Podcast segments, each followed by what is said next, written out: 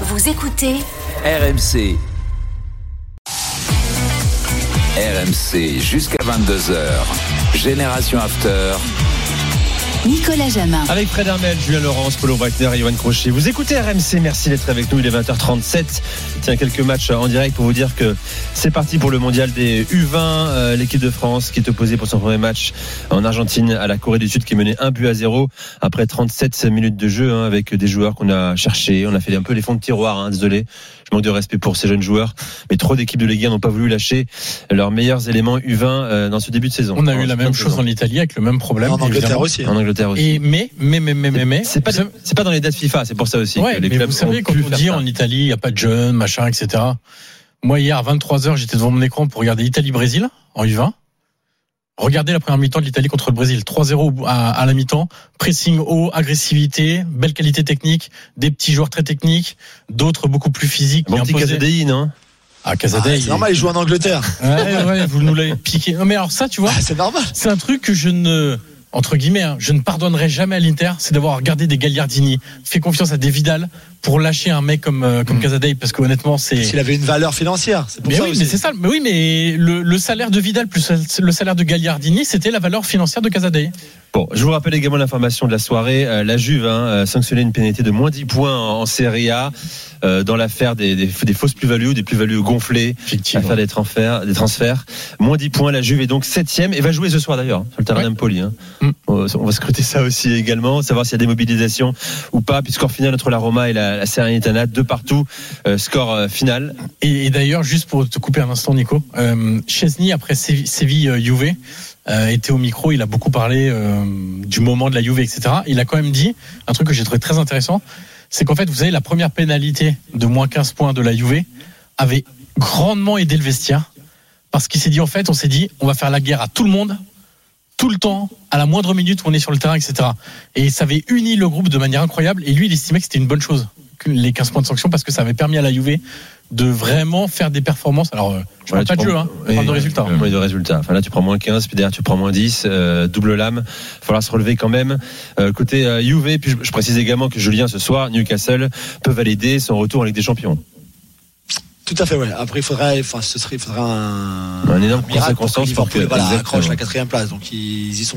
et quasiment envoyer Leicester, enfin quasiment, il faudra encore un concours de circonstances pour que Leicester euh, se maintienne en, en première ligue. C'est le duel de ce soir à 21h. Alors, l'Italie, Johan, euh, Johan Naples a battu euh, l'Inter ce week-end, une Inter B hein, qui prépare sa finale de Coupe d'Italie mercredi soir contre la Fiorentina. Pour Naples, déjà champion, c'est anecdotique. Ce qui l'est moins, en revanche, c'est la déclaration de son coach, euh, Luciano Spalletti, qui a plus ou moins annoncé son départ deux ans après son, arrivée. Ouais, c'est un truc qui a commencé à couver assez rapidement après le, après le titre. Euh, on avait beaucoup d'interrogations parce qu'on, premièrement, on sait que c'est très dur avec Aurelio De Laurentiis. Les entraîneurs n'en peuvent plus au bout d'un an, au bout de deux ans. Euh, C'est à peu près le cas pour tout le monde, en fait. La, durée de vie d'un entraîneur avec, avec De Laurentiis est, est très courte. Ensuite, parce que il y a eu une première alarme, entre guillemets, c'est, euh, le, le- le contrat qui possédait une clause et qui a été renouvelé de manière unilatérale par le président sans en avertir son entraîneur, qui a reçu une notification technique comme sur votre téléphone. En gros, euh, euh, contrat renouvelé, option levée, etc. Point. Pas de communication du président, rien du tout. On a su ensuite que le président ne l'avait pas appelé le soir à Udine, là où le Napoli matérialise le fait de gagner le titre de champion d'Italie.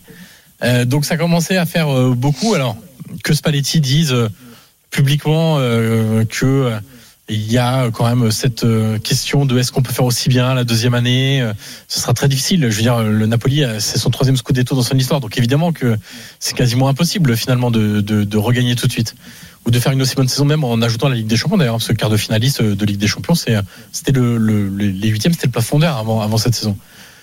Mais il y a quand même quelque chose. Ce sera sans doute un accord euh, tacite entre les deux. Euh, On s'égratigne pas, euh, voilà, et, et on se serre la main et au revoir. Euh, c'est navrant parce que en fait, alors évidemment, tout à l'heure, tu disais ça va vite dans le football pour Malaga. Euh, il y a trois semaines, ça fêtait le titre à.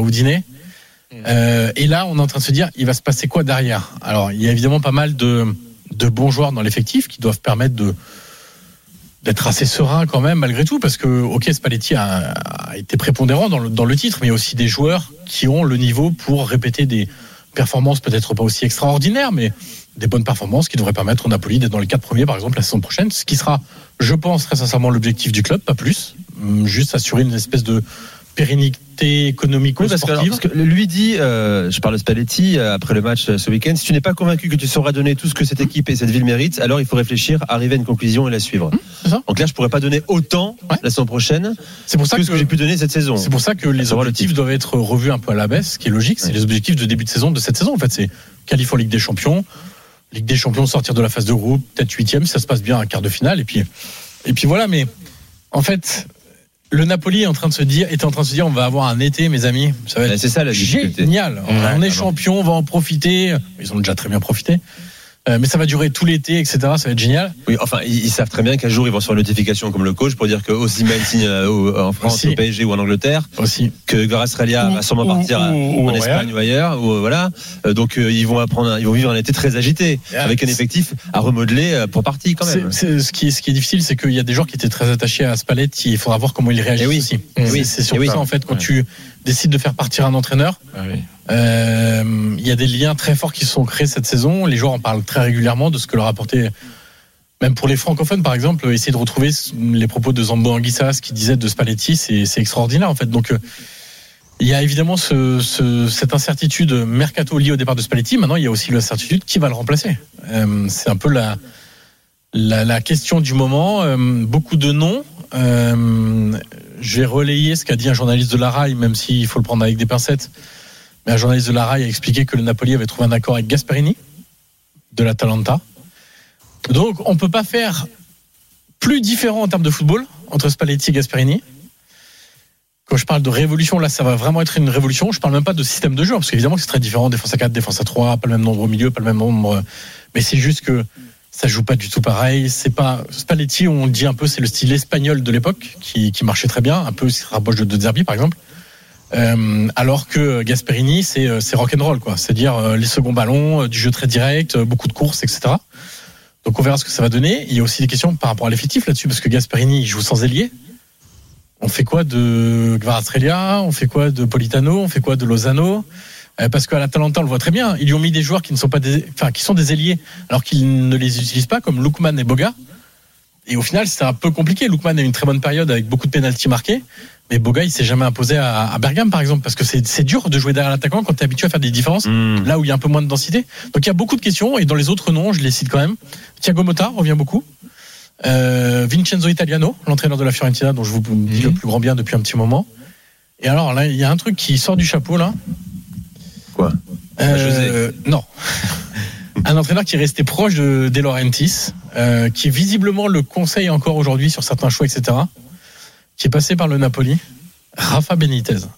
Ah, Bon. Quel âge Rafa Benitez, les gars il est pas si vieux. Hein. Pas si vieux que ça Non, non, non, non, Je non, l'avais vu à Dazone il n'y a pas très longtemps. euh, je sais plus si c'était le soir du titre ou euh, un petit peu avant. Et Rafa Benitez Pas si vieux. expliquait euh, 63 combien, il, Non, combien il était encore amoureux entre guillemets du Napoli, qui voilà, il avait laissé le cœur là-bas, comme on dit en Italie, etc. etc. Il en a laissé un bon souvenir aussi. mais Tant, honnêtement, tant qu'il n'y a pas de mec qui joue avec l'extérieur du pied, ça ouais, va. passer de Spalletti à Benitez, bon, je suis, je suis moins fan. Voilà pour le Napoli, voilà encore un feuilleton à suivre au cours de- des prochaines semaines et de l'été, l'été euh, napolitain.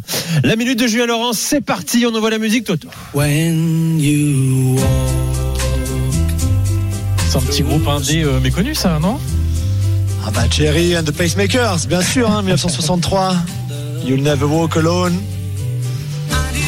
Qui, qui remonte d'avant, hein, bien sûr. C'était une comédie musicale de Carousel de 1945. Même avant, Parce que. ça vient de Hongrie, 1909. Ferenc pas en Molnar. anglais, alors. Mais pas en anglais, non, c'est comme ça. Mais en tout cas parce que bah parce que Liverpool et Anfield ont dit euh, ont dit adieu à Roberto Firmino qui ne marchera plus jamais seul. Ça c'est sûr. Lui, l'une des légendes de cette équipe de, de Liverpool et Jurgen Klopp. Des adieux très émouvants, forcément devant le COP. Lui en plus qui avait marqué le, le but égalisateur dans les dernières minutes de la rencontre après être entré en jeu, les larmes aux yeux, enfin même plus que les larmes. Euh, après huit années donc au club, tout ce qu'il a pu apporter à cette équipe-là, lui qui était un petit peu le l'une des pièces les plus importantes du puzzle de, de Klopp, bien sûr, mais qui était la, la touche un petit peu élégante et, euh, de musique classique, on va dire, dans le hard rock de Jurgen Klopp et dans cette équipe qui faisait tout à 2000 à l'heure.